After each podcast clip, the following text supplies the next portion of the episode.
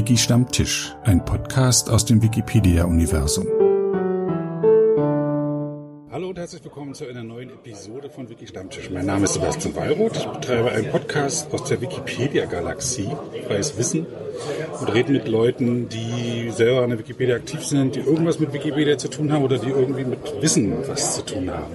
Heute habe ich einen Gast, äh, in der Zeche Nachtigall sitzen wir hier gerade beim Mittagessen bei einem ähm, Glam-Workshop. Galerien, äh, Libraries, Archives, Museums ist das die Abkürzung.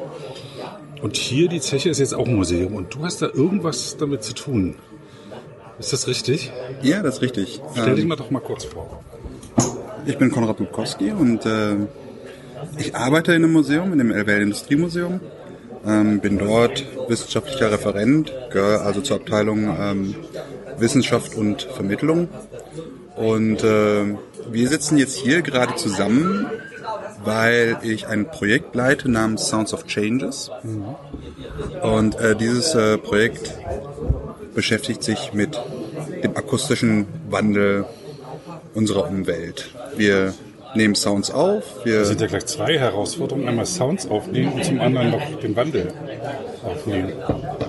Genau, einmal ist es, äh, ist es die technische Seite und natürlich auch die theoretische, also die Auswahl und das darüber nachdenken, welche Sounds man aufnehmen möchte. Ähm, die andere Seite ist natürlich dann äh, direkt vor Ort ähm, sich zu fragen, was ist Veränderung und äh, wie kann man das in diesen Sounds, die wir aufgenommen haben, auch, auch vermitteln. Wer hört sich das denn an? Was ist denn das? Oder habt ihr das hinein im Kopf, wofür diese Sounds sind? Oder geht es eigentlich um die Konservierung? Ähm, in erster Linie geht es ähm, um die Archivierung und Dokumentation. Ähm, wir haben, also Soundarchive gibt's gibt's zahlreich. Also die Sounddesigner arbeiten auch damit, um eben zum Beispiel Filme zu bespielen. Ähm, allerdings sind die meisten Archive ähm, ähm, haben nicht diesen Dokumentationsanspruch. Also das heißt, äh, man kann die Sounds runterladen und, und nutzen, aber wer diese Sounds erstellt hat, woher sie kommen, welche Geschichten hinter den Objekten stecken, die vielleicht diese Sounds machen, das ist ähm, darin nicht verzeichnet. Und äh, uns ist es wichtig, äh, eben ähm, auch die Geschichten hinter diesen Sounds zu schreiben und, äh, und diese zu vermitteln. Und deswegen äh, ist es halt nicht nur ein reines äh, Dokumentations- und Archivierungsprojekt, sondern wir ähm, äh, machen uns auch darüber Gedanken, wie man solche Sounds nutzen kann.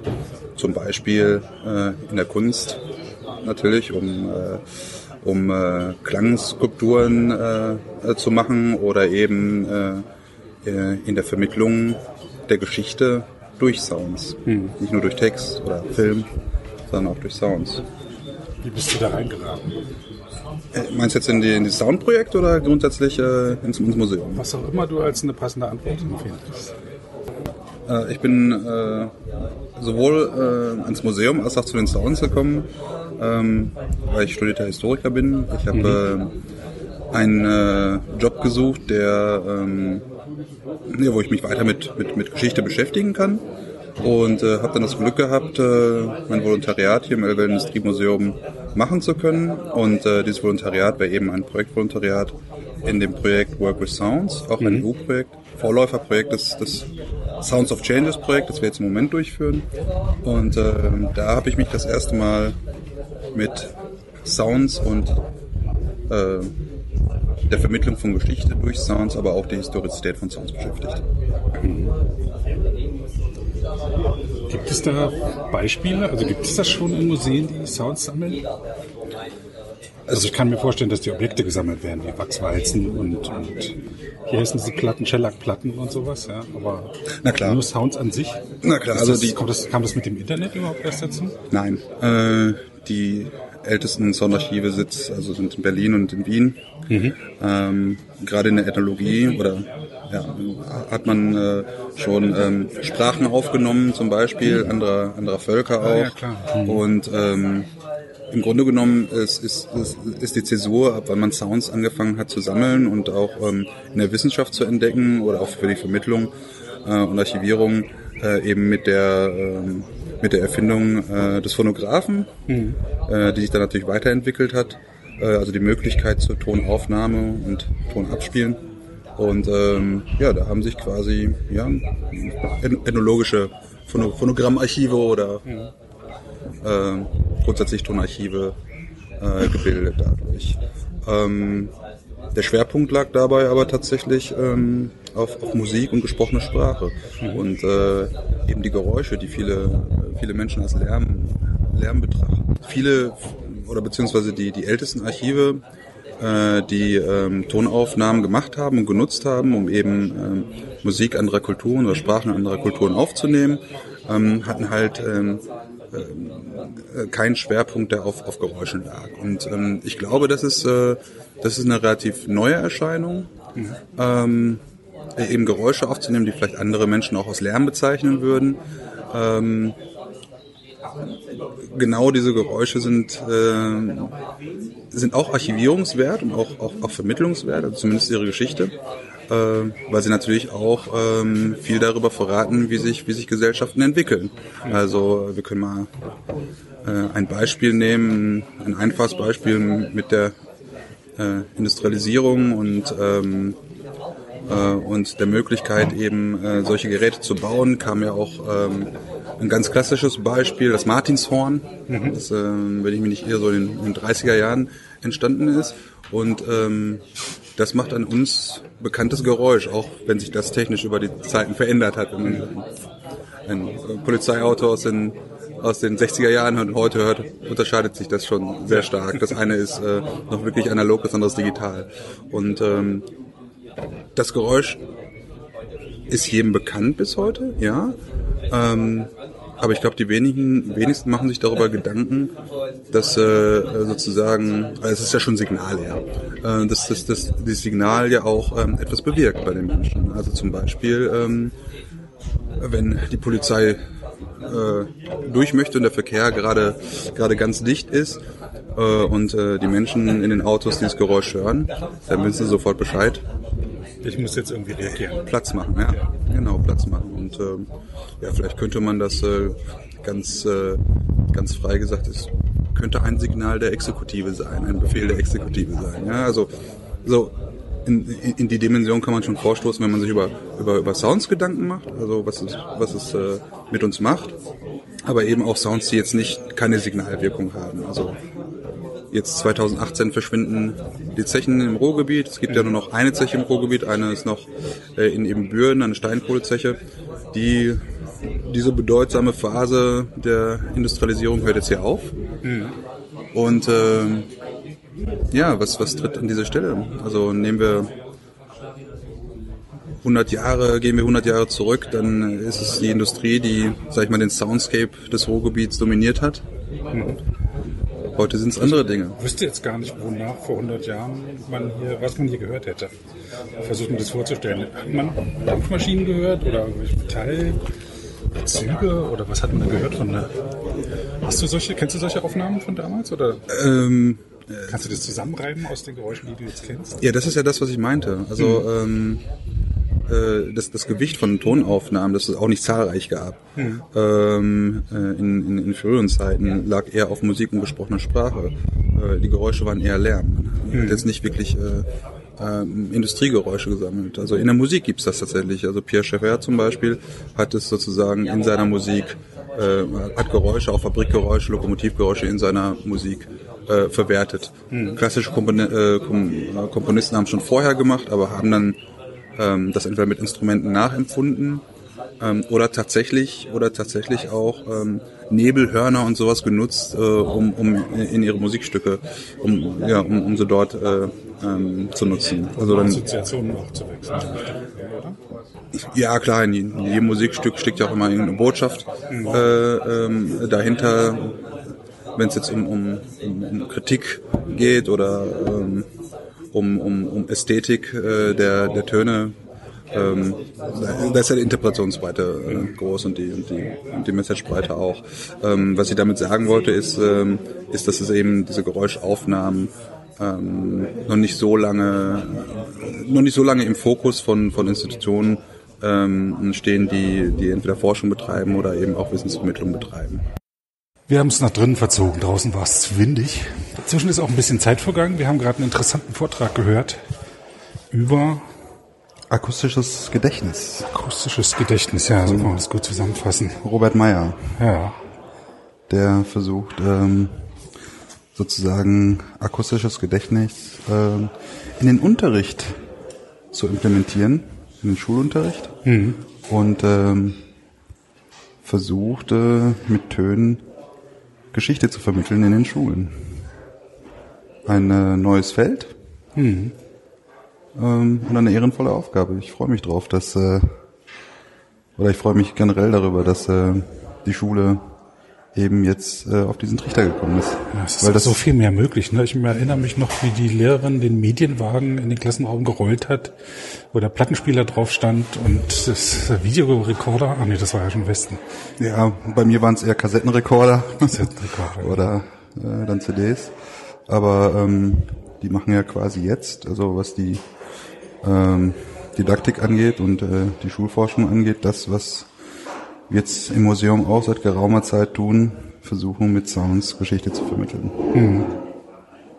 Wurden ja auch das Projekt angedockt ist, irgendwo genau. Dafür steht äh, Sounds of Changes und soll das Archiv errichtet werden, um eben ähm, Schulen oder oder anderen äh, Institutionen und Menschen die Möglichkeit zu bieten, mit diesen Sounds etwas zu machen, sei es für die Vermittlung oder eben auch einfach für Kunst. Genau. Wie wird das, wie soll das in fünf Jahren sein? So, was wäre dein Traum? Ja, mein Traum wäre, ähm, dass, ähm, dass, dass Museen Sounds äh, vielfältig nutzen, um ihre Geschichte und Geschichten äh, vermitteln zu können, um es auch nochmal sinnlicher zu machen. Ähm, ja, und auch äh, natürlich, äh, was, was Szenografie angeht, auch Atmosphären erzeugen zu können, Gefühle zu wecken. Genau, es geht nicht nur darum, dass man sich einen bestimmten Beispielklang anhört. Das ist ja die eine Möglichkeit. Wie hört sich dieses Ding, was ich hier sehe, an oder hat es angehört? Sondern auch eben, genau, Gefühle. In Berlin gibt's so Ausstellungen. äh, Ich, ich war in keiner drin, aber ich war von mir von Leuten das erzählen lassen, die ganz begeistert waren, die da drin waren, wo weiß ich, Van Gogh-Bilder begehbar sind. Oder so eine Ausgrabung, eine ägyptische Ausgrabung nachempfunden wird. Ja.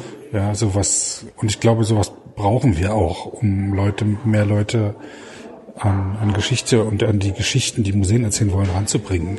Ja, absolut. Der große leere Raum, wo eine Viola da Gamba äh, da steht und dann ist ein Schild dran, Viola da Gamba, 17. Jahrhundert, das ist zu wenig.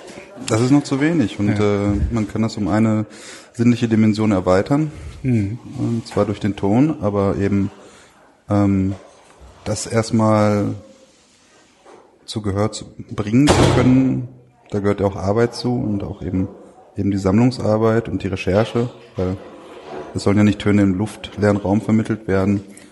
Dazu können äh, Museen auf jeden Fall beitragen, ja. Ja, ich, ich hatte jetzt im Vorfeld nicht so viel Gedanken darauf verschwendet, aber wenn man es recht überlegt, einen Sound so aufzunehmen, dass er auch nutzbar ist, da ist ja diese Aufnahme, äh, der, der, der, das, der Prozess, ich drücke auf den Aufnahmeknopf, ich drücke auf den Beenden-Knopf, das allerwenigste davon. Man muss es ja vorbereiten und nachbereiten. Wahrscheinlich zehnmal mehr Zeit als die eigentliche Aufnahme. Oder noch mehr, weil man muss soll ja, äh, vorhin wurde genannt, was man alles beachten soll. Den Ort, die Zeit, äh, was man da hört, äh, genau den, den Prozess. Also startet die Maschine jetzt oder läuft sie permanent oder läuft sie unter Last? Äh, beendet sie gerade ihren Lauf? Und Dezibel muss man auch aufzeichnen, weil das wird natürlich runtergeregelt, damit man es überhaupt nicht übersteuert und damit man es aufnimmt. Aber wie laut war das wirklich? Ja, die Nachbereitung ähm, kostet auf jeden Fall viel Zeit. Ähm, was man auch nicht unterschätzen darf, ist äh, eben das, was man vorbereiten muss. Ähm, Denn äh, wir versuchen mit, mit klaren Aufträgen Geräusche aufzunehmen, also nicht alles aufzunehmen, was uns irgendwo über den Weg läuft. Ähm, denn das ist ja auch, äh, Museen arbeiten ja mit einem, mit einem starken Selektionsprozess. Und zwar, was was bleibt uns in Erinnerung und äh, was bleibt uns nicht in Erinnerung. So funktioniert ja auch ein Gedächtnis irgendwo. Ähm, was, was, was kann weggeschmissen werden? Ja. Sozusagen sich Gedanken darüber zu machen. Ähm, Da hatten wir eine schöne Übung heute früh. Ja, Wir sind alle mal so spaziert runter zur Ruhr und wieder zurück und schweigend und sollten immer horchen. Und dann äh, wurde gefragt, was war der entfernteste Laut, so räumlich entfernt, was war der ekligste Laut, so und da kamen ganz andere Geschichten raus. Die Wahrnehmung ist so unterschiedlich. ja, Ich als absolut. Großstadtmensch kann eher was mit Metallklappern anfangen als mit Vogelgezwitscher, weil die Vögel verstehe ich nicht. Ja, die Vögel verstehe ich auch nicht. Aber ähm, also das ist, glaube ich, auch ein, äh, ein ganz ästhetischer Punkt. Ich, ich mag den Klang äh, von Vögeln. Ich bin auch ein, ein, ein, ein Großstadtkind, soweit man das im Ruhrgebiet so sagen kann. Ähm, und ähm, ich, ich versuche grundsätzlich in, in, in der Arbeit selbst nicht, nicht in den Kategorien schön und nicht schön zu denken, wenn es um, um Aufnahmen geht, sondern eher ähm, habe eher die Prämisse, ähm, welche, welche Geschichten können diese Sounds erzählen und warum sind sie sind sind diese Geschichten und die Sounds, die damit verbunden sind, erinnerungswert. Das ist das ist denke ich mal die die Prämisse, die wir haben. Ähm, aber nichtsdestotrotz hast du recht. Klar, wenn ich äh, irgendwo spazieren gehe und ähm, und ähm, höre jetzt ein, eine Fabrik von weiter weg und es ist irgendwie ein ganz beruhigendes Summen, äh, kann mir das genauso äh, gut gefallen und äh, derjenige, der jetzt äh, aus dem Sauerland kommt oder so und wo nicht so viel so viel Industrie oder oder Großstadtlärm ist, der empfindet das direkt als als als Störung. Ja klar. Aber interessant, dass äh, warum, warum findest du das denn angenehm? Oder warum fandest du es schön? Ich bin das gewöhnt. Ich wurde in Berlin. Ähm, außer an Sonntagen hast du ein permanentes Brummen und Rauschen. Man merkt es an Sonntagen ganz besonders, weil der Autoverkehr stark zurück ist. Ich, wir hören dann von uns aus äh, dann die Straßenbahn fahren, die aber zwei Blocks wegfährt. Nur an Sonntagen. Ansonsten hören wir die nicht, weil die in der Kakophonie untergeht. Und dieser Grundton, der, das ist für mich zu Hause. Gibt eine Krimiserie, Mord und Aussicht oder so ähnlich, wo eine Frau da aufs Land kommt und dich nachts ähm, Radiorauschen anstellt, einfach um zur Ruhe zu kommen. Weil sie sonst nicht schlafen kann. Genau. Ja, ja klar. Das, äh, das, das was, was man äh, gewöhnt ist. Ähm, es gibt auch noch ganz äh, andere ähm, außerordentliche Beispiele. Es gibt äh, bei YouTube findet man ähm, die Sounds der der der Engine, also der der der Maschine von Raumschiff Enterprise. Dieses immer dieses Stimmt, ja, das ist ein Und zwar wirklich in 24 Stunden äh, Version, weil ähm, es wohl genug Menschen gibt, äh, die sich dann entweder auf dem Schiff fühlen und dort drin leben während des Tages oder auch gut dabei einschlafen können. Ja. Nicht, äh, nicht umsonst gibt's ja auch Autogeräusche für, für Babys, damit sie Ja. schlafen können oder, oder Kleinkinder. Genau. Oder Hörspiele. Ich, ich habe zum Beispiel zum Einschlafen immer Hörspiele gehört. Drei Fragezeichen. ich höre Podcasts. Ja, oder zum Einschlafen? Zum Einschlafen. Aber hoffentlich nicht deine eigenen zum Einschlafen. Meinen eigenen höre ich kaum. Nee, es sind äh, dann eher längere Abhandlungen. So, es gibt so Vorlesungen, wo ich dann noch ziemlich viel mitkriege, so eine Dreiviertelstunde und die letzte Viertelstunde fehlt dann, aber da ist meistens dann auch äh, nicht, nicht gerade der Höhepunkt mehr. Oder ich höre es dann am nächsten Tag nach, wenn es äh, wichtig ist. Ja. Ja, Ja, Geräusche äh, machen wirklich, äh, gehen auf die Gefühle, direkt auf die Gefühle. Also ja, können beruhigend wirken, können aufputschend wirken. genau, äh, absolut traurig, ganz dramatisierend, Ja, lustig. Ich glaube, die Bandbreite an Gefühlen, die sie wecken kann, ist so groß, wie es eben Gefühle gibt. Genau, also Sie können einen Museumsbüro, man kommt also in einen Raum, das ist ja meist ein Museum, ein Raum, können, äh, können das, das Sounddesign kann schon das, äh, das Empfinden da verändern. Ne? Absolut. Ähm, deswegen ähm, aus, aus meiner Perspektive, wenn man eine Ausstellung macht und, und sie vorbereitet, ist es eigentlich äh, am besten, wenn man, wenn man eben bei der Gestaltung den Sound direkt mitdenkt. Also wenn wir die einzelnen Ausstellungseinheiten machen, ähm, was kann ich in der akustischen Dimension zeigen? Ähm, und, und, und die Besucherinnen und Besucher hören. Und äh, genau, die Frage, welche Gefühle weckt's oder eben auch, welche Informationen, welches Wissen wird, wird damit vermittelt. Und ich denke, das sollte nicht nur so im Museum sein, sondern in eigentlich allen Bereichen der Wissensvermittlung, so zum Beispiel auch bei Wikipedia. Was äh, ja auch ein Grund ist, warum, warum wir hier in diesem Rahmen zusammen Richtig, also sitzen. bei, wobei ich das, also zum einen natürlich diese Beispielklänge äh, wichtig finde. Das wäre sehr interessant, dass man halt von einer Sache nicht nur das Bild sieht, sondern auch den Ton. Wenn da also Trabant 601, dann hört man auch das äh, blecherne Klopfen des, des Zweitakters. Das zum einen, aber wo wir gerade davon sprechen, auch eine, eine ich könnte mir auch eine Soundhintermalung vorstellen für Wikipedia. Das wäre ein interessantes Experiment. Das wird tatsächlich ein Experiment. Aber zum Beispiel, also man, man kann es, äh, glaube ich, relativ einfach herunterbrechen. Ähm, Wikipedia ist, glaube ich, nochmal eine andere Nummer. Äh, das ist äh, ein, ein Lexikon quasi. Und im Museum geht es auch viel, viel um, um Erinnerungen. Zum Beispiel, welcher Sound, sag ich mal, ähm, ist ein Sound deiner Kindheit? Was würdest du sagen?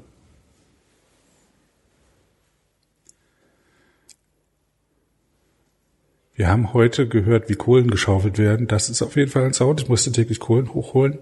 Wir hatten einen Berg Briketts im Keller, die dann immer geschaufelt werden. In zwei verzinkte CD da einmal geschaufelt wurden und die mussten, die haben dann die Wohnung geheizt. Das ist, ist auf jeden Fall ein Sound. Habt doch mit Kohlen geheizt. Wie, alt bist du denn? Jahrgang 68, aber im Osten aufgewachsen. Und wir haben, ja, bis zur Wende, aber dann wurden erst Heizungen eingebaut.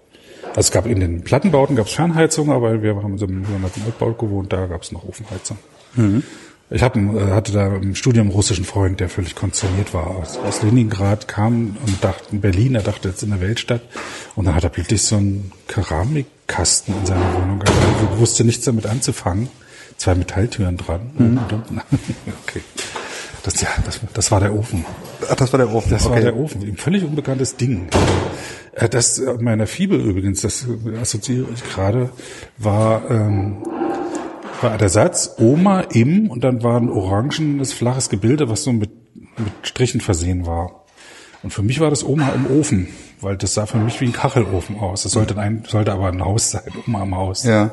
Also es gab auch die ganzen äh, Plattenbaukinder, für, für die war das nicht die Heizung. Eine Heizung war ein, ein, ein Metall, weiß gestrichenes Metallding, was unterm Fenster hängt.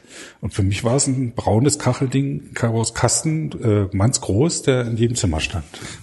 Das ist äh, ein super Beispiel gewesen. Ich habe dich nur gefragt, was ist ein Sound deiner Kindheit? Genau, zack geht's los. und, äh, und du fängst schon an. Und natürlich Trabi und Gigoli und Skoda, die ich jetzt noch aus dem Klang, Klang auseinanderhalten kann. erzählen. Ja, mein äh, Sound ist ähm, quasi ein Sound meiner Kindheit, sind definitiv auch Glocken, also Glockenläuten. Wir haben in der Nähe einer, einer Kirche gewohnt und ähm, ich bin quasi von den, von den Glocken wach geworden am Wochenende zum Beispiel. Ja. Ähm, ich habe es nicht als störend empfunden, überhaupt nicht, sondern im Gegenteil äh, anscheinend als sehr angenehm, weil immer wieder heute, wenn ich dann Glocken höre, kommt ein, eine Art Wohlbefinden äh, auf. Ich meine, ich wohne auch jetzt nicht direkt neben der Kirche, aber also in, in äh, so in Entfernung, dass es, äh, dass es für mich angenehm ist. Und war es ein angenehmer Klang? War es ein, waren es gut gestimmte Glocken? Das weiß ich nicht genau. Weißt Ob es nicht. ob es jetzt gut gestimmte Glocken waren, inwiefern man Glocken auch so stimmen kann, das weiß ich nicht. Aber ähm, aber das Gefühl, das dadurch erzeugt worden ist ähm, oder jetzt erzeugt wird, referiert, denke ich, auf äh, auf diese Zeit, als ich als Kind immer aufgewacht ist. Vielleicht auch ein Zeichen dafür, dass ich eine wohlbehütete Kindheit hatte oder so. Ja, aber auf jeden Fall Nicht so oft in die Kirche musstest. Äh, nee, mu musste, Musste nee, gar nicht. Nö, ich musste, musste, musste gar Bei nicht. mir sind es eher Gerüche, die Erinnerungen direkt auf die Erinnerung gehen, die bei mir ich irgendwas rieche und denke, das ist ja wie bei Opa oder das ist wie zu Hause oder das ist klingt riecht wie Schulspeisung oder so. Ja, und das ist auch das, was Robert Meyer gesagt hat. Ähm, Und wir haben eben nicht nur diese individuellen, individuellen Erfahrungen und, und Erinnerungen an, an Geräuschen, die uns prägen und auch sozusagen die Geschichten von uns selbst ähm, irgendwo hervorlocken, sondern ähm, durchaus auch ähm, Sounds, äh, die, die durch ähm, Massenmedien äh, quasi an eine, an eine größere Masse gekommen sind. Ähm, ich meine, ein, ein Beispiel ist, du bist ja jetzt in den 60er Jahren geboren, deswegen äh, wirst du es nicht live miterlebt haben, aber äh, ich gebe dir noch ein Stichwort. Helmut Rahn. Nee, sagt mir nichts. Rahn müsste schießen. Ach, wahrscheinlich Fußball. Nee, das kam in meiner Familie nicht vor. Okay. Ich komme aus dem Ruhrgebiet. Ja, okay, da, da, das ist da, was. ja, und da gibt es tatsächlich auf der A40, das sind so Brücken. Und ähm, dann kommt auf der ersten Brücke Rahn müsste schießen. Die zweite Brücke Rahn schießt. Und eine dritte Brücke Tor, Tor, Tor. ja, also äh, als er äh, 54 äh, Deutschland zur Weltmeisterschaft geschossen hat. Ist natürlich jetzt schriftlich fixiert worden auf den Brücken, ist aber ein ganz akustisches Hat auch Ding. jeder im Ohr dann Hat, wahrscheinlich. hat, hat der jeder im kennt. Ohr, genau. Du jetzt ausnahmsweise nicht, das war natürlich ein blödes Beispiel. Wir hatten gerade das äh, Beispiel hier von, ähm, von Rainer, wie heißt der Herr? Jetzt habe ich den Namen ver, verbaselt. Meier? Meier, Herrn Meier. Ähm, Gavarit Moskwa. Und dann dieses Glockenton. Das habe ich nicht, ähm, nicht live miterlebt, aber ich kenne die Generation noch, die das gehört hat. In, in der DDR wurde es, war es Teil des Geschichtsunterrichts. Da kam auch ein Film vor und so. Also das war auch so ein Klang der. Und äh, was mich sehr geprägt hat, ich bin ja Mitte der 80er Jahre in der Schule gewesen, Werbung, Bacardi-Werbung beispielsweise. Wenn du da diese, die ersten ähm, Schläge von, von diesem, äh, wie heißt dieses Schlaginstrument, was aus Öltonnen gemacht wird, Marimba oder so. Wenn du da diese ersten Töne hörst und Leute aus meinem, meiner Altersschicht, so äh, am Ende der 60er Jahre geboren, wissen sofort, was gemeint ist, haben den Geschmack von Kokos im Mund und sehen. Du meinst das Lied What a Feeling, ne? Genau. Ja, genau. ja, das, äh, das ist mir auch im Gedächtnis Ja. geblieben, äh, auf jeden Fall. Und äh, genau so denke ich, ähm, äh, fu- funktioniert auch äh, Gedächtnis und, und, und dadurch auch Erinnerung. Und ähm, diese Dimension in einer Institution auszulassen, die sich mit Erinnerung befasst Ja. und mit kulturellem Erbe befasst. Geruch ist auch noch, noch mal schwieriger. Dann machen wir doch erstmal Sound. Ja. Ja, ich meine, Gerüche zu konservieren. Gab es tatsächlich auch ein EU-Projekt zu, oder? Bin ich, bin ich mir jetzt nicht ganz sicher, aber zum Beispiel im, im, im Ruhrmuseum gibt es eine Installation, die, die sowas versucht, den Geruch der Currywurst, ja, die, die, okay, für euch Berliner natürlich äh, eine Berliner Currywurst ist, für uns ist es natürlich eine Ruhrgebiets Currywurst. ähm, oder, ähm, oder den Geruch der Emscher, also einem äh, ehemaligen Abwasserkanal.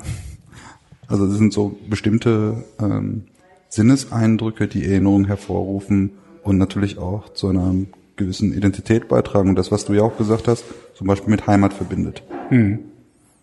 Kann ich auch, habe ich neulich eine sehr schöne Geschichte erzählt. So Ein älterer Berliner äh, in den 90ern äh, erzählte das, dass er als kleines Kind hat, erlebt hat, wie ähm, die Zeppeline über Berlin geflogen sind. Und es ist das, das Größte, was sich ihm eingeprägt hat, war der furchtbare Gestank, der, der äh, durch die Straßen wehte, weil die ganzen Hausfrauen sind auf die Straße gestürzt, um den Zeppelin zu sehen.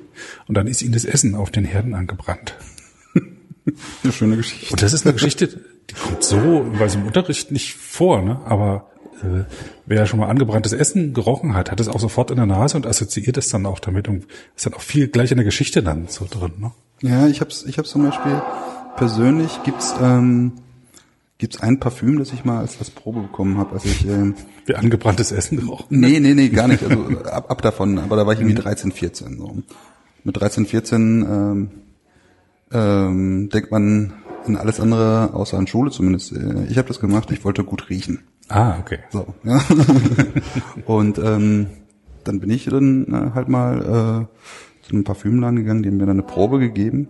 Und dieser Geruch hat sich bei mir so eingebrannt, äh, dass ich es bis heute noch hole. Ja? Also wenn ich das rieche, dann ähm, dann erinnere ich mich, mich tatsächlich ähm, an diese Zeit, als ich als ich in diesen Parfümladen reingegangen bin und äh, und äh, als als als Jugendlicher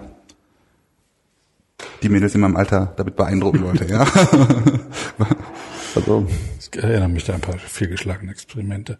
Aber wir hatten ja nicht im Osten, da gab's TÜV-Spray und ähm, ich habe es neulich, eine alte Dose hatte jemand kurz draufgedrückt und der, die Erinnerung kam wieder, aber auch das Erschrecken, was für ein Dreck, was man sich da drauf gesprüht hat. Weil das hat wirklich ein bisschen noch Mottenkugeln und sehr scharf gerochen. ich glaube übrigens auch, dass, ähm, wo wir bei Sinneseindrücken und Erinnerungen sind, ähm, dass äh, das Schmerzempfinden tatsächlich auch ähm, ein, ein Erinnerungsort ist. Ähm, Wie meinst du das? Ich habe zum Beispiel, na gut, vielleicht nicht, ja, der Schmerz, ob es der Schmerz genau ist, weiß ich nicht. Ich habe hier eine Narbe äh, an der Hand. Handwurzel. Hm. Genau. Und ähm, diese Narbe habe ich mir geholt, zumindest ist es in meiner Erinnerung so, als ich gerade laufen konnte. Ähm, bin ich wohl irgendwie auf, auf äh, in der- in der Wohnung meiner Eltern auf die Couch gestiegen und da gab es einen Nagel, der aus der aus der Wand guckte, wo mal wohl ein Bild hing. Und bin da dran gekommen und habe mich hier wehgetan. Und ähm, wenn die Erinnerung äh, größtenteils richtig ist, dann ist es äh, vor Ewigkeiten passiert. Aber trotzdem ist es, ist es noch absolut präsent. Ich denke, da ist das Visuelle, also diese Narbe selbst wird, wird ein Ort sein, um diese Erinnerung hervorzurufen. Aber ich meine, wenn, äh, wenn der Schmerz nicht, nicht äh, zumindest zu dieser Zeit so unerträglich gewesen wäre, würde ich mich, glaube ich, gar nicht mehr erinnern. Dann wäre das irgendeine Narbe.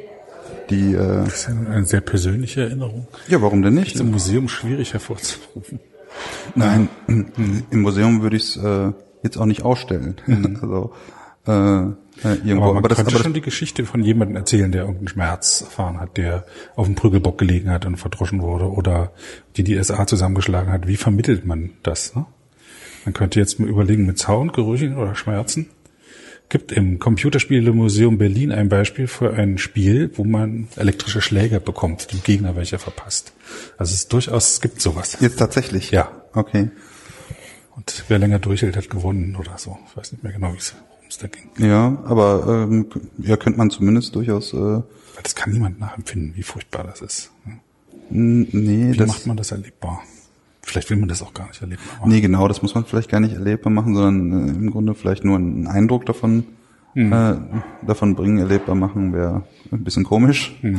Ähm, und es geht vielleicht auch gar nicht darum, sozusagen ja, immer nachzuempfinden, was, was, was jemand dort äh, an, an Schmerz gefühlt hat, sondern eher äh, die Geschichte, wie er dazu gekommen ist und wie er damit umgegangen ist oder sie. Also ähm, das wäre natürlich, äh, ich glaube, das wäre kein, kein, kein Thema für ein EU-Projekt. anstatt, äh, Ja, das nicht. Aber anstatt Soundschmerz. ja, aber ich denke eben drüber nach, wie wir, wir sprechen ja über Wissensvermittlung jenseits des, was etabliert ist, nämlich Schrift und Bild. Bild Ja. und Punkt. ja. Dann gibt noch das Taktile. Das ist ja eigentlich das Museum dann. Das ist Das nicht nur ist- Schrift und Bild. Ich gehe ist hin. Museum, ja. Ich kann manche Sachen berühren, aber ich kann wenigstens um Sachen herumgehen, sehe sie in eu- eurer Originalgröße, originale Farbgebung. Nee, Was- du hast, du hast schon recht. Also ich glaube, eine, eine sehr lange Zeit, ähm, ich mein Museum und Vitrine äh, gehört irgendwie zusammen. Ja? Ja. Und die Vitrine sagt immer, fass es nicht an. Damit es erhalten bleibt. damit es erhalten bleibt, weil es sind äh, auch historische Stücke, die aufwendig äh, vielleicht auch restauriert worden sind oder oder eben äh, bestimmten Die Leute lieben es, was anzufassen. Wenn nur eine Kurbel ist, an der sie drehen können. genau ja. Ähm, aber ich denke äh, in der Museumswelt sind sind wir inzwischen so weit, dass ähm, dass uns klar ist, äh, ähm, dass es auch ähm, Exponate geben muss, äh, die irgendwo den den taktilen Sinn bedienen, damit eben auch das erfahrbar wird. Ähm, das geht natürlich nicht bei allen Exponaten. Aber schon sich vorher zu überlegen und vielleicht Dinge auszusuchen, bei denen es geht, oder vielleicht auch äh, eben äh, ähm, Nachbildungen zu machen, um, um, um diese Erfahrung äh, ähm, näher äh, bringen zu können, dass das funktioniert ja. Und das wird ja auch in Museen gemacht. Genau. Wir haben aber den Geschmack noch vergessen. Das äh, stimmt. Und äh, ich glaube, da, ähm, da ist es sehr, sehr vielfältig. Gerade denken wir vielleicht mal an die an Essenskultur oder so. Ja, nehmen wir Europa, verschiedene Küchen. Ähm, das passiert vielleicht nicht so stark im Museum. Ähm, aber ich glaube, in, in Restaurants passiert das ständig. Und, ähm, und dort Geschmack kann man nicht konservieren. Liege ich da gerade falsch? Den kann man nur wiederholen. Ne? Wie hat es, wie haben, ähm, haben die stark versalzen gegessen beispielsweise? Ja, so wie, wie stellt man sowas fest? Ich überlege gerade, du sagst Geschmack konservieren. Wir haben ja Konservendosen. ja, aber da wissen wir auch, dass sich da der Geschmack verändert mit der Zeit. Ja, ja. ja, ja das stimmt. Man kann es eine ganze Weile konservieren. Ich möchte mal auch ein Loblied auf die Konservendose denken, ne? die ist so ein bisschen in Verruf geraten. Aber was das für eine Revolution war, als plötzlich das Essen konservierbar war, lange. Hm. Und wir haben uns so dran gewöhnt, dass man Brot kauft und das eine Woche im Schrank liegen lässt und das dann noch tippitoppi ist. Unvorstellbar, ja. Die, die größte Essensverschwendung ist hier nicht in Europa mit unseren äh, Butterbergen und so. Das findet in Afrika statt, wo die keine Kühlketten haben, wo die, wo wir halt Viech, Viecher schlachten, auf dem Markt anbieten, nach zwei Tagen müssen sie es wegschmeißen, weil es in der, nach, nach einem Tag, weil es in der Hitze halt verdorben ist. Ja. ja das, das weiß ich jetzt nicht. ich äh, weiche jetzt gerade ab. Wir kommen, wir wollen über Geschmack, nee, wir waren, Geschmackserlebnis den, Museum reden. Ja, wir waren bei den Sinnen. Bei den Sinnen. Im, im Grunde genommen. Und äh, das, das Sinne, das äh, Sinne, um eben Wissen oder Geschichten zu vermitteln, ähm, wichtig ist. Mhm. Und ähm, dass, dass äh, die Museumswelt sich damit befasst und wir auch hier äh, explizit äh, mit Sounds und Hören äh, eben bei Sounds of Changes. Und mhm. das ist ein, ein Ziel des Projekts. Das ist natürlich auch ähm, eben nur, nicht nur die Geräusche festzuhalten und zu archivieren, damit auch eine, eine potenzielle Nachwelt ähm, sich zumindest vorstellen kann, wie sich Sachen angehört haben können, ähm, sondern auch ganz klar natürlich ähm, äh, in, in, in Ausstellungen konkret äh, konkret zu nutzen und äh, sozusagen einem dem, dem, dem gegenwärtigen Publikum schon Eindrücke äh, Eindrücke zeigen kann. Hm.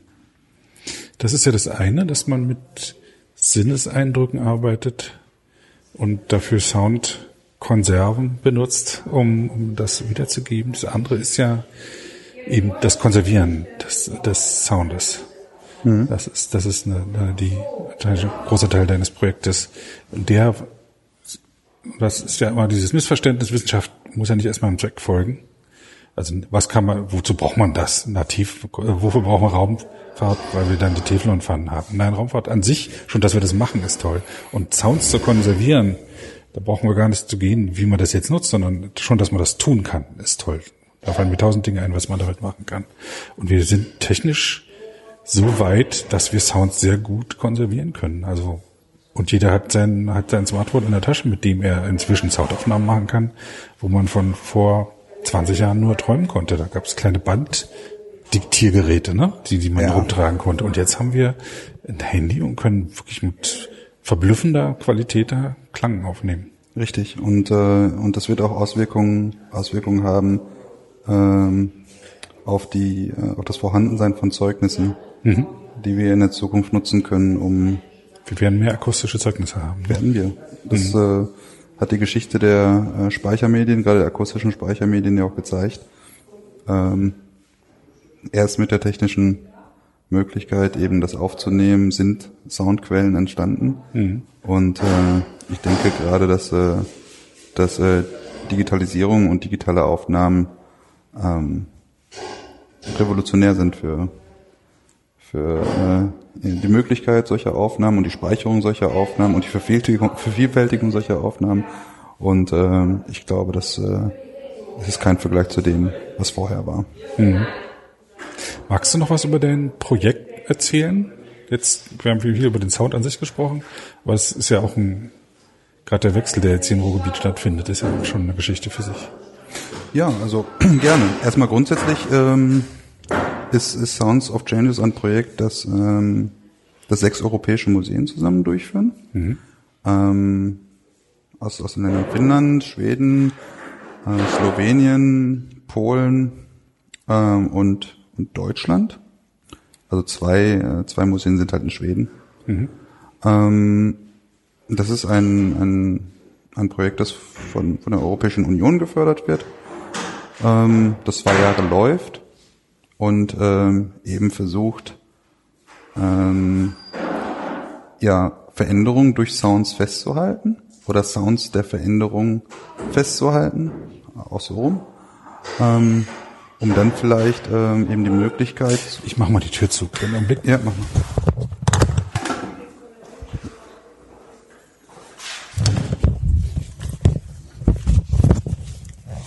Wieder da. Ja, um äh, die, äh, äh, die Möglichkeit zu bieten, äh, auch europäische Vergleiche herstellen zu können. Mhm. Ähm, wir in, äh, vom LWL Industriemuseum ähm, haben da quasi ein, ein, ähm, äh, ein Themenfeld äh, ausgesucht, das äh, sich an unseren Museen und der, die Branchen der äh, ehemaligen Standorte ähm, orientiert, weil wir haben acht Standorte und es sind halt die Branchen Bergbau, ähm, also überhaupt Montanindustrie, äh, Binnenschifffahrt, Textil, äh, Glas und so weiter. Ähm, das sind einmal ähm, ähm, Bereiche, die wir, äh, die wir aussuchen, au, aufsuchen und gucken, äh, inwiefern hat sich das sozusagen, inwiefern hat sich der Soundscape äh, dieser Geräusche in der Produktion in diesen Branchen verändert. Ähm, dann, ähm, äh, also sprechen wir, wir sprechen zum Beispiel von äh, Digitalisierung dabei, also äh, Roboter, die jetzt vielleicht inzwischen viele, viele Bereiche übernehmen, die, die vorher durch, äh, durch, durch äh, Menschen durchgeführt worden sind. Es gibt hier einen, in Witten ein, ein interessantes äh, Werk, das jetzt nicht äh, zu einem der Branchen des Museums äh, ähm, gehört, sondern ähm, ist eine Spanfabrik, ähm, die tatsächlich unter einem Dach drei Generationen von ähm, Produktionsmaschinen äh, besitzt. Mhm. Äh, die eine ist aus, aus dem Ende des 19. Jahrhunderts. Ähm, die zweite ist aus den 80er Jahren, schon automatisiert. Mhm. Und äh, die dritte ist ein Roboter, der in einem Kasten ziemlich schnell und ähm, auch wesentlich leiser eben die Produktion äh, dieser Spatenblätter äh, übernommen hat. Ähm, dort lässt sich sozusagen der, der, der Vergleich, wenn die Maschinen angeworfen werden, noch live äh, anhören. Und das ist natürlich auch eine Veränderung der Akustik und referiert natürlich auch auf, auf die Veränderung der Produktion und Produktionsmitteln. Ähm, daher ist neben den Branchen einmal halt ähm, Digitalisierung für uns ein, ein Themenpunkt, ähm, ähm, ähm, nachdem wir nachdem wir forschen, also inwiefern hat eben dieser Prozess der Digitalisierung unsere akustische Umwelt verändert. Ich meine, du, ich weiß nicht, womit du aufstehst. Hast du einen Wecker? Ich wache jeden Tag um sechs auf von selber. Du hast gar keinen Wecker? Nein, ich habe das eine geht, innere Uhr. das geht so. Seit mein Kind geboren wurde, wache ich um sechs auf. Ich glaube, ich glaub, also viele Menschen benutzen äh, benutzen Smartphones inzwischen als als als Wecker, nicht mehr den klassischen Wecker. Und äh, während wir in unserem äh, stereotypischen typischen Bild eines Weckers noch diesen Mit den zwei Glocken. mit den zwei Glocken, mit zwei. Glocken haben, können wir uns inzwischen von jedem Sound wecken lassen. Ja, von Hanekränen, Musik. Bis Aufnahmen, die wir auf, machen. du Sack. Ganz genau. Oder Mama weck dich oder so, ja. Ja. ähm, was natürlich auf, äh, auf Individualität irgendwo, äh, sag ich mal, nochmal referiert. Ne? Also weil du kannst dir aussuchen, welche Klänge du für bestimmte Sachen nutzt. Wenn das vorher an, an das Material und an die Produktion der Firmen äh, gebunden waren. Die andere Sache ist, ähm, ich weiß nicht, hast du eine Spülmaschine? Ja, Und sagt ihr dir Bescheid, wenn sie fertig ist? piepst. Ja, genau. Oder die, Maschine auch. die Waschmaschine auch. Fritteuse auch. Die Fritteuse auch. Mikrowelle auch. Die Mikrowelle auch. Und äh, wir haben digitale Stimmen, die uns Antworten liefern, wenn wir fragen, wie das Wetter ist. Also, äh, Mhm. ähm, das ist nur, das sind so die, die, die einfachen Veränderungen, die vielleicht Digitalisierung auslösen können oder das E-Auto. Ich weiß nicht, ähm, ähm, wie es, wo es mit den E-Autos hinlaufen wird. Das ist eine schwierige Kiste. Ähm, allerdings, äh, die sind halt so leise, dass sie äh, mit digitalen Sounds, ähm, also es müssen digitale Sounds zusätzlich äh, reingebracht werden in dieses Auto, weil äh, man sonst Gefahr läuft, dass, dass Fußgänger es zum Beispiel nicht hören. Ähm, Da habe ich mir übrigens erst Zehnjährige oder so Gedanken drüber gemacht. Da, ich habe viel so Zukunftsbücher äh, gelesen Ja. und auch Elektroauto lautlos und ich dachte, was ist mit den Blinden? Die kriegen gar nicht mit, wenn ein Auto kommt. Und das ist jetzt ein Problem, was aufkommt, dass die Blinden, aber auch die Leute, die auf ihr Handy starren, halt die Autos, Elektroautos nicht mitkriegen. Meine persönliche Meinung ist, dass wir zu selbstfahrenden Autos kommen und das ganz und gar verboten wird, dass da ein Mensch an einem Steuer sitzt. Wie bescheuert kann man sein, sowas zu machen? Ja. Ja. Aber das ist natürlich, ähm, genau, also. Aber es gibt, habe ich auch gelesen, dass dann so Pfeifen oder sowas angebaut wird oder es wird elektronisch erzeugt, ein Geräusch, die Sounddesigner machen Ja. tatsächlich ein Motorgeräusch. ein Motorgeräusch oder ein Annäherungsalarm, so. Aber auch für die Fahrer, dass die mitkriegen, wie stark die ihren Motor aufdrehen, für den wird ein Sound eingespielt. Für den wird Sound eingespielt und ähm, das Problem ist auch, dass man Geräusche hören würde, die man sonst normalerweise im Auto nicht hört, was weiß ich, das, das, das Pumpen, Gurgeln oder so. Und die Menschen dann denken, aus dem, aus der Hörerfahrung heraus, das Auto ist kaputt. ja. Also, Ich höre bei meinem Auto, wenn was nicht stimmt. Das ist schon so. ja, das, das ist nochmal äh, äh, eine ganz interessante Dimension. Also Maschinen und Maschinen hören, also Erfahrung von Maschinen. Wenn man weiß, die Spülmaschine ist kaputt, weil sie sich nicht richtig anhört oder das Auto oder sonst irgendwas. Aber genau, Digitalisierung ist, ist, ist ein Bereich. Die Energie, die Bereiche hängen auch alle miteinander zusammen. Energiewende ist, ist ein ganz aktuelles Thema. Mm, Wir haben uns ähm, auch an, an Themen orientiert, die, die sozusagen in den Medien als, als, als Wandel ganz präsent sind und auch bei den, bei den Menschen als Wandel, als ähm, einschneidenden Wandel wahrgenommen werden. Und dazu gehört die Energiewende auch dazu. Ähm, Wie, wenn, wie, was ändert sich akustisch? ja, das ist unsere Frage, ob sich äh, akustisch da was ändert. Ähm, zumindest ändern sich mh, Energieerzeuger. Also nehmen wir mal die, die Windräder zum Beispiel als, äh, als ein äh, Energieerzeuger und die hören sich schon mal anders an. Ja? Und die hören sich anders an als ein äh, Ich habe noch nie ein Windrad gehört. Ich war noch nie dicht genug dran, um. ja, manche wohnen da ganz in der Nähe und die beschweren sich fürchterlich, dass es Machen die so Grundton oder rauscht das? Oder hast du sowas auch schon mal gehört? Ja, die machen also einen Grundton, genau, so ein äh, Summen und man hört tatsächlich auch das. Raus. Ja, genau. Ähm, ja, wertet unter anderem äh, Grundstücke ab. Ja, ja, das schon. Ähm, ja, sowas, sowas natürlich. Ähm, dann, äh, dann die Frage, wenn, ähm, wenn eben Kohlekraftwerke oder Braunkohlekraftwerke und Abbaufelder passé sind. Ich kann mich, äh, wann war das? Mitte der 80er Jahre, Leipzig. Ich habe noch das Quietschen der Bagger im Ohr tatsächlich. Das hat mal bis in die Stadt reingehört. Da, wo jetzt eine Seenkette sich ausbreitet. Ja. Stimmt. Und dann die Frage halt, Und die ganzen Güterzüge, die die Kohle transportiert haben. Auch nochmal Geräusche. Genau, Verkehr ist für uns äh, insgesamt ein, ein, ein Thema. Wir haben zum Beispiel äh, die A40 mal einfach aufgenommen. Das ist der, der Ruhr-Schnellweg oder bei Einheimischen auch Ruhr-Schleichweg genannt, weil es da immer Stau gibt. Und ähm, wir haben uns einfach mal zur Rush Hour dahingestellt und mal aufgenommen, wie es sich, äh, wie es sich anhört, wenn so viele Autos da unterwegs sind. Ähm, ja, können ja mal in 50 Jahren noch mal reinhören und uns fragen, ob das genauso sich anhört wie, wie heutzutage. Wir haben uns aber auch mal hinter eine Schallschutzwand gestellt und da aufgenommen, weil das sind natürlich auch Ausdrücke einer, einer, einer Hörkultur, äh, sag ich mal. Ähm, Gerade in Essen ist die 40 ja mitten durch die Stadt gebaut worden.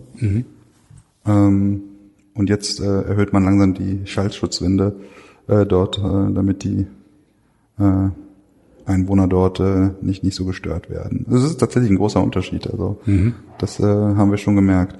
Und natürlich auch der, was Verkehr angeht, ähm, der Belag, der dabei eine Rolle spielt, Flüsterasphalt und so weiter. Also da hängen so viele Sachen dran, die so viele Geschichten dran und Materialität dran, äh, die man zur Sprache bringen kann. Ich Allein. grad, ich bin gerade über eine Teststrecke gefahren. Ich glaube zwischen Frankfurt oder in Berlin. Ist ein Teil Teststrecke. Und es ist ein Unterschied. Und man gewöhnt sich sofort dran. Nach fünf Minuten habe ich es nicht mehr so wahrgenommen. Das Radio habe ich deutlicher verstanden, aber ähm, man fährt halt, das ist lärmig, dann fährt man auf diese Flüsterstrecke und merkt, oh, leiser. Und dann plötzlich wieder lärmig, aber man ist immer noch auf der Flüsterstrecke. Das adaptive Hören, no, ne? Ja, genau. Oder, oder auch die Räder. Ja. Also ich meine, ob du mit dem Holzrad irgendwo über Pflastersteine fährt. Ja. Oder äh, mit, mit heutigen Gummireifen über Flüster, Flüsterasphalt. Also die Belege selbst insgesamt, die Materialität ist natürlich äh, ganz charakteristisch dafür, welche Geräusche entstehen. Ähm, ein weiteres Feld, das wir, das wir haben, ist eben äh, äh, das Feld des Protests, äh, weil es der Ausdruck eines Wunsches nach Veränderung sein kann oder eben die Angst. Also Soundaufnahmen von Demonstrationen beispielsweise. Genau. Ah, ja. Richtig. Und ähm, da die Frage, ähm, wo, wo, womit äh, schaffen sich die Leute eigentlich dort, die Protestierenden, womit schaffen sie sich Gehör? Also verschaffen sie sich Gehör? Äh, wir waren mal auf einer äh, IG Metall Demo, die äh, haben gegen die Fusion von Tata und, und ThyssenKrupp protestiert. Ähm, und äh, eine ganz beliebte Sache, um eben äh, kundzutun, dass sie dagegen sind, war einmal die die Vuvuzela, die man noch aus den Weltmeisterschaften äh, in Südafrika kannte. Plastikrohr, was man dreht, ne, und dann Ja, Geräusch. nee, das dreht, man pustet man rein. Man pustet rein, ah, ja. man, man pustet rein. Und ähm, laut. Mhm. Trillerpfeifen ist was ganz äh, Klassisches hier in diesem Raum. Ähm, dann äh, hatten manche auch alte Sirenen bei, die man noch wirklich so ankurbeln, Mhm. ankurbeln musste. Ähm, Gesänge, die über Boxen und Mikrofone liefen, Musikinstrumente, aber eben auch die Stimme selbst. Mhm. Äh, solche Laute wie Buhrufe ja? Mhm. oder Klatschen und Jubel. Ähm, ja, und das äh, alles haben wir mal aufgenommen und dokumentiert, einfach um Prag äh, haben sie zu Wendezeiten mit Schlüsselbunden dann geklingelt. ne? Ja, also äh, da gibt's glaube ich, die vielfältigsten äh, mit Methoden, um äh, Protest kundzutun. Und äh, ich denke, ähm, dass das wichtig ist, diese, diese einzufangen und, äh, und zu zeigen, äh, wie, wie die Praxis eigentlich, die, diese Praxis sich angehört hat, weil es ja einfach bei Protesten wichtig ist, sich Gehör zu verschaffen. Und in der Zeitung werden wir es nicht hören können. In, Im Fernsehen natürlich schon, aber dann vielleicht nicht explizit. Fernsehen ist auch mal sehr aufbereitet, ne? Es sind immer so Schnipsel, die genau in diese Info reinpassen. Ja, oder eine Stimme, die das kommentiert noch dabei. Genau. Genau, und vielleicht auch gar nicht einzeln aufgenommen. Also das heißt, äh, man äh, bewegt sich jetzt nicht äh, in, in der Masse, äh, in, der, in der Protestmasse und geht mal zu den Leuten hin, ähm, zu der Gruppe hin, die die ganzen Trillerpfeifen haben oder eben zu denen, die, die gerade singen, bei einem Zug zum Beispiel. Ähm, das passiert ja da nicht so. Und äh, das ist, glaube ich, äh, nochmal ein Mehrwert, den man äh, da haben kann. Genau, und ähm, ein letztes Feld bei uns ist, äh, ähm, ist eben noch ähm, neben eben äh, also Strukturwandel wäre noch ein Feld, natürlich, das, ähm, das hatte ich mit den Branchen angedeutet. Äh, das Ruhrgebiet äh, befindet sich im Strukturwandel, vielleicht am, am Ende eines Strukturwandels, ähm, das ja ganz stark von der Montanindustrie geprägt, geprägt war und ähm, seit dem Ende der 50er, Anfang der 60er Jahre ähm, ja zu einer Dienstleistungsgesellschaft äh, sich verändert hat ähm, und eben ähm, dort zu hören, was an alten Industriestandorten, die ganz prägend waren für diese Region, äh, entstanden ist, äh, natürlich auch äh, politisch so gewollt entstanden sind, ähm, das nehmen wir auch auf. Und ganz klassisch, äh, ein Beispiel wäre halt ähm, das Zentrum Oberhausen. Ähm, da äh, war die GHH früher so, und hat dort Stahl produziert, jetzt ist es ein Einkaufs, ein Einkaufszentrum. Und da mal reinzugehen und nichts zu sagen, weil bei den Aufnahmen sagst du ja nichts, da, da hörst du nur zu. Und äh, da haben wir quasi so einen, so einen Soundwalk gemacht, einmal durch, durch diese Einkaufsmall. Ähm, das ist schon eine ganz spannende, spannende Sache. Also äh, für mich persönlich äh, war das äh, ja schon im ersten Moment eigentlich eine Reizüberflutung, was da an Geräuschen äh, auf mich zukam. Wobei ich mir dann die Frage gestellt habe, was dann angenehmer gewesen wäre, die Fabrikarbeiten mit dem lauten Dröhnen oder eben das Gebimmel und äh, und äh, eingeprasselt aller möglichen Werbemelodien und äh, und Stimmen in diesem ja, Achtet man nicht drauf, ne? Wenn man das Man ist dann mehr mit den Augen unterwegs und kann das wegdrücken, was mit den Ohren passiert, wenn man die Augen dann zumacht und man darauf achtet, dann kann schon sehr störend werden. Ja, so wie wir es heute bei unserem, bei unserem äh, Hörspaziergang hatten. Ähm, also normalerweise stören mich die Schritte des Nebenmanns nicht. Mhm. Heute haben sie mich gestört. Also, Ja, wenn man Genau. darauf geachtet hat. ähm, weil man drauf äh, geachtet hat. Und die letzte, das letzte Feld, das wir ähm, dort beackern, ist, sind, sind, sind ähm, ich nenne es mal einfach ähm, Sounds als, als performative Akte. Das bedeutet, dass wir ähm, Sounds benutzen, um gezielt Veränderungen einzuläuten oder zu zei- anzuzeigen. Ähm, ein klassisches Beispiel, um am Ende anzuzeigen, ist eine Totenglocke. Ja, so. Äh, Was ist eigentlich eine Totenglocke? ja, wenn äh, jemand stirbt und beerdigt wird, dann wird diese Totenglocke. Gibt es spezielle. Glocken auf Friedhöfen oder in Kapellen, die dann Hier in der, in der Kirche oder auf jeden wird, Fall. In der wird Kirche die auf jeden Glocke einfach geläutet als Totenglocke? Aus Totenglocke geläutet. Aber es gibt äh, ja auch in der Kirche durchaus Glocken, die die Messen anzeigen, wenn es jetzt um äh, Ich habe da keine Ahnung. Nachruf ist oder äh, genau, dann ähm, Trillerpfeifen, die Starteinzeigen. Mhm. Also sei, wovon auch immer. Staffellauf, Fußball.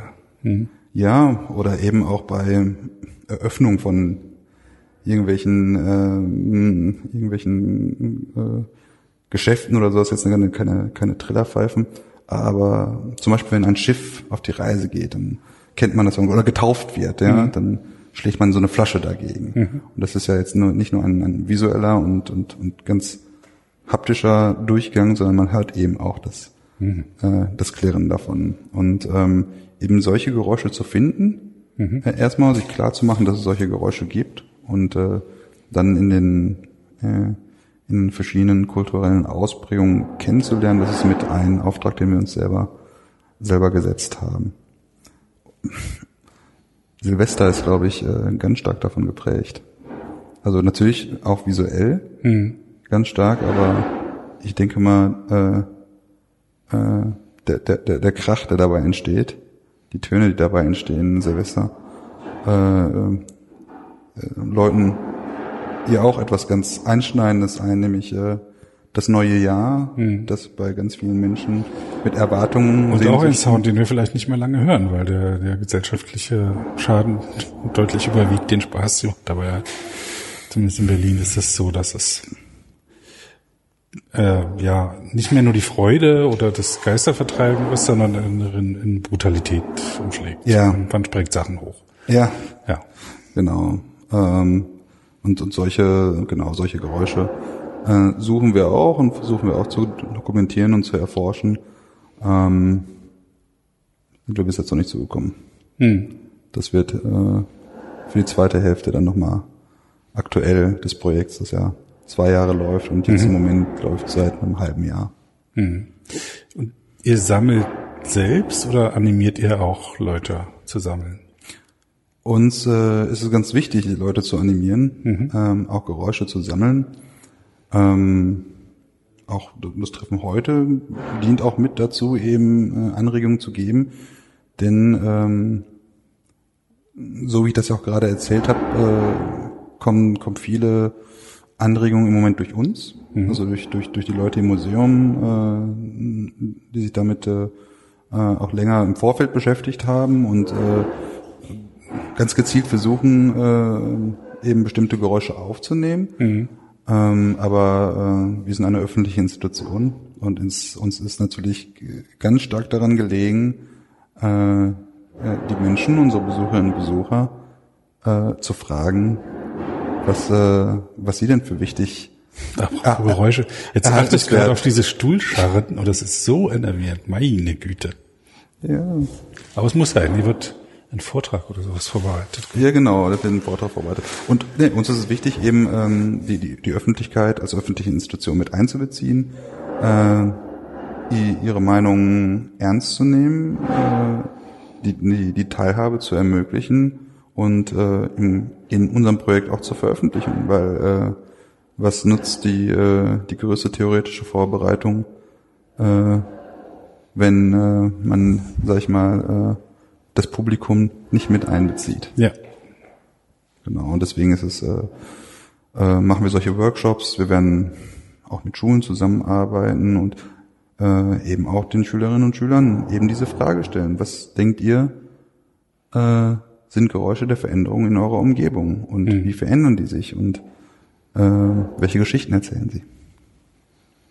Was motiviert dich für deine Arbeit oder an dieses, für dieses Projekt zu arbeiten?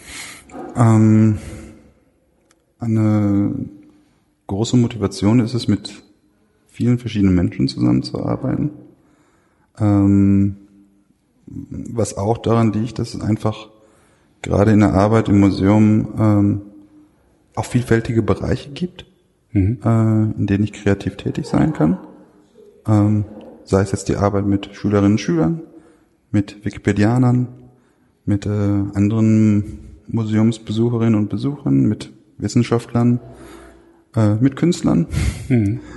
Ähm, das ist eine unheimlich spannende Arbeit, ähm, die eben auch Ergebnisse liefert, von denen ich denke, äh, dass sie einen Mehrwert für die Öffentlichkeit haben. Sei es jetzt darum, aufmerksam zu machen, äh, dass man über eine akustische Dimension sich noch etwas mehr Gedanken machen kann, äh, weil es weit mehr vermittelt als eben zum Beispiel Musik, die man gerne hört, sondern sondern auch einfach die die Umgebung, in der wir leben und eben auch Veränderungen. Mhm. Zeitempfinden. Ich meine, äh, das Ticken einer, einer, einer Uhr, der Sekundenzeiger, sagt uns ganz klar ähm, oder macht uns äh, eigentlich akustisch, akustisch den, äh, das Vergehen der Zeit. Also lässt uns das wahrnehmen. Mhm. Und zwar in Sekunden, in Sekundentakt. Ja. Ähm, ohne dieses Ding, ohne die Erfindung der Uhr mit dem Sekundenzeiger würden wir das nicht haben. Genau, damit ist die Zeit eigentlich erst erfunden worden. Ja, die Zeit ist natürlich nicht erfunden worden, aber zumindest äh, sozusagen Unsere Wahrnehmung ja, die. Die, die, die Wahrnehmung der Zeit. Und ähm, solche Beispiele gibt's zuhauf. Und ähm, ich denke, es ist, äh, es ist wert, darüber nachzudenken. Ähm, es ist wert, an bestimmte Geschichten zu erinnern, weil sie, äh, äh, weil wir eben aus, aus, aus Vergangenheit lernen können. Mhm. Ähm, und, ähm, und ich denke, es kann dazu beitragen, eben aus, ähm, aus diesen Ergebnissen, die wir gemacht haben, natürlich auch neue Projekte anzuregen, ähm, andere Leute zu begeistern, äh, ähm, vielleicht da noch mehr zu machen. Mhm. Ähm, das ist das, was mich, äh, was mich hauptsächlich motiviert. Ja. Ich würde mich auch freuen, wenn euer Projekt zu einer zu einem Bewusstsein für Sounds so ähm, Museumsbereich, Galerien und so und Libraries führt, ja, und das dann auch mehr verstärkt passiert. Archive.org macht's hervor, ne? Die äh, archivieren auch Sounds. Mhm. Ja, es gibt, äh, wie gesagt, es gibt äh, es gibt Sound-Archive, äh, gibt's gibt's eine Menge. Mhm. Ähm, wie gesagt, ich glaube, der Unterschied ist, ist die Art und Weise der Dokumentation. Also auf der einen Seite natürlich ähm, das machen auch viele äh, Archive nicht, ähm, die kompletten technischen Daten mhm. äh, anzugeben ähm, und auch wer es gemacht hat, äh, aber eben auch ähm, woher dieser Sound kommt, die Geschichten, äh, wenn es jetzt Objekte sind, eben äh, der Objekte mitzuerzählen, die diese Sounds machen mhm. und auch die Frage natürlich, wozu diese Sounds, wenn es zum Beispiel jetzt Signalgeräte waren, gut sind. Und ähm, und diese Geschichten erzählen wir mit ähm, in unserem Archiv oder eben auch in Ausstellungen. Ähm, und ich denke, das ist ein großer Unterschied zu vielen anderen Archiven. Aber jetzt, wo du es gerade gesagt hast, mit den, ähm, du wünschst, dass, äh, dass wir da ähm, äh, eine Bewegung vielleicht im öffentlichen Bewusstsein mhm. bringen können. Das ist ja ein super Anfang, den wir jetzt hier machen. Ja. Weil äh, vielleicht hört jemand zu und äh, springt auf. Und was macht er dann? Er findet euch im Netz unter äh, unter soundsofchanges.eu. Mhm, okay. Es gibt auch noch Show Notes auf äh, wikistammtisch.org. Ähm, zu der Episode werde ich die Links auch dann dazu packen und auf in der Wikipedia unter Wikipedia Doppelpunkt Wiki Stammtisch findet man das die Episode dann auch nochmal. Cool. Vielen Dank. Das war äh, super spannend und interessant, weil es auch mal so Bereiche berührt hat, mit denen ich bis jetzt noch nicht so zu tun hatte. Ja, vielen Dank. Es äh, hat mir sehr viel Spaß gemacht. mir auch. Danke. Ciao. Ciao. Das war die Aufzeichnung des Gesprächs zwischen Konrad Gutkowski und Sebastian Wallroth vom 12. Mai 2018. Zum Abschluss dieser Episode gibt es diesmal keine Musik, sondern Geräusche. Teil des Wikimedia Deutschlands Projekts Sounds Witten war die Aufnahme von Industriegeräuschen. Bei einer Grubenbesichtigung entstand die Aufzeichnung der Geräusche eines Pressluftabbauhammers in drei Varianten. Frei aus der Hand, liegend und in die Ortspost.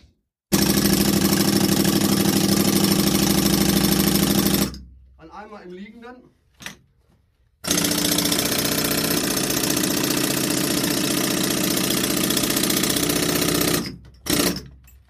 einmal in die Ortsbrust.